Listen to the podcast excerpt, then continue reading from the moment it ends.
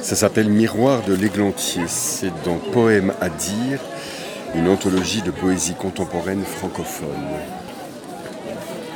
Feu de sarment dans tes yeux, feu de ronces sur tes joues, feu de silex sur ton front, feu d'amande sur tes lèvres, feu d'anguille dans tes doigts, feu de lave sur tes seins, feu d'orange dans ton cœur, feu d'œillet à ta ceinture, feu de chardon sur ton ventre, feu de glaise à tes genoux, feu de bave sous tes pieds, feu de sel et feu de boue, un incendie réel, tout droit sur la falaise, un faisceau de saveur où je me reconnais.